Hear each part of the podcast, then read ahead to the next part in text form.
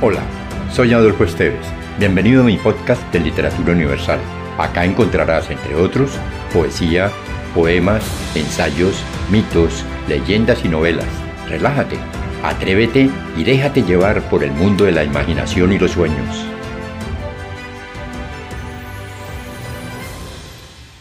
La ventana abierta por Héctor Hugh Munro Mi tía bajará en un momento, señor Nutel, anunció una imperturbable jovencita de quince años. Mientras, tratará conmigo. Ranton Nutel dudaba en secreto si todas estas visitas a una serie de completos desconocidos fueran de alguna utilidad para la cura de reposo que se había propuesto. Sé lo que ocurrirá, le había dicho su hermana cuando se disponía a emigrar a este retiro rural. Te recluirás allá y tus nervios estarán peor que nunca debido a la depresión. Por eso te daré cartas de presentación para todas las personas que conocí. Algunas, por lo que recuerdo, eran bastante simpáticas. Franton se preguntó si la señora Sapleton, ama a quien había entregado una de las cartas de presentación, podría ser clasificada entre las simpáticas. ¿Conoce a mucha gente de por aquí? preguntó la sobrina. A casi nadie, contestó Franton. Mi hermana estuvo aquí, en la casa parroquial, hace unos cuatro años, y me dio cartas de presentación para algunas personas del lugar. Se preguntaba si la señora Sapleton estaría casada o viuda. Algo indefinible en el ambiente sugería la presencia masculina. La gran tragedia sucedió hace apenas tres años, dijo la muchacha. Es decir, después de que se fue su hermana. Usted se preguntará por qué mantenemos esa ventana completamente abierta en una tarde de octubre, dijo la sobrina, señalando una puerta ventana que daba al jardín. Por esa ventana, hace exactamente tres años, su marido y sus dos hermanos menores salieron para su día de casa. Nunca regresaron y nunca se recuperaron los cuerpos. Eso fue lo peor de todo. En este punto, la voz de la muchacha perdió el tono imperturbable y se volvió entrecortada. La pobre tía sigue creyendo que regresarán algún día, los tres y el pequeño espaniel que se perdió con ellos y que entrarán por esa ventana como solían hacerlo. ¿Sabe? Algunas veces tengo la sensación horrorosa de que ellos van a entrar cruzando esa ventana. Para Frampton fue un alivio cuando la tía irrumpió en el salón con una serie de excusas por haber tardado. Espero que Vera lo haya distraído y que no le importe la ventana abierta, dijo la señora Sapleton.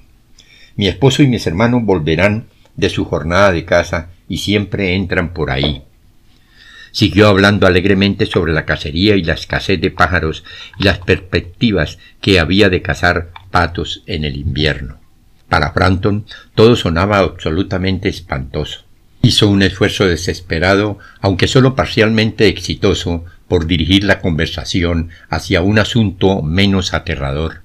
Era ciertamente una infortunada coincidencia venir de visita el día del trágico aniversario.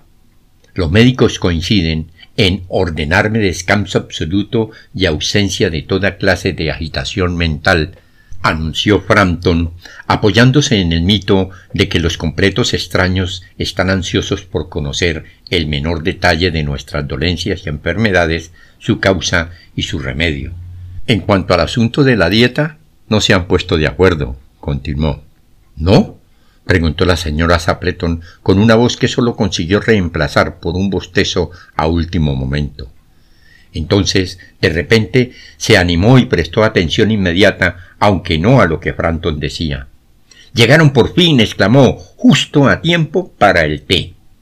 Franton se estremeció ligeramente y se volteó hacia la sobrina con una mirada que intentaba transmitir su compasiva comprensión.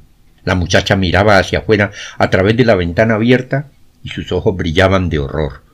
Con la glacial sacudida de un temor sin nombre, Frampton observó en la misma dirección. En la creciente oscuridad del crepúsculo, tres figuras cruzaban el jardín y avanzaban hacia la puerta ventana. Cada una llevaba un arma bajo el brazo. Un agotado espaniel lo seguía. Se acercaron silenciosamente hacia la casa.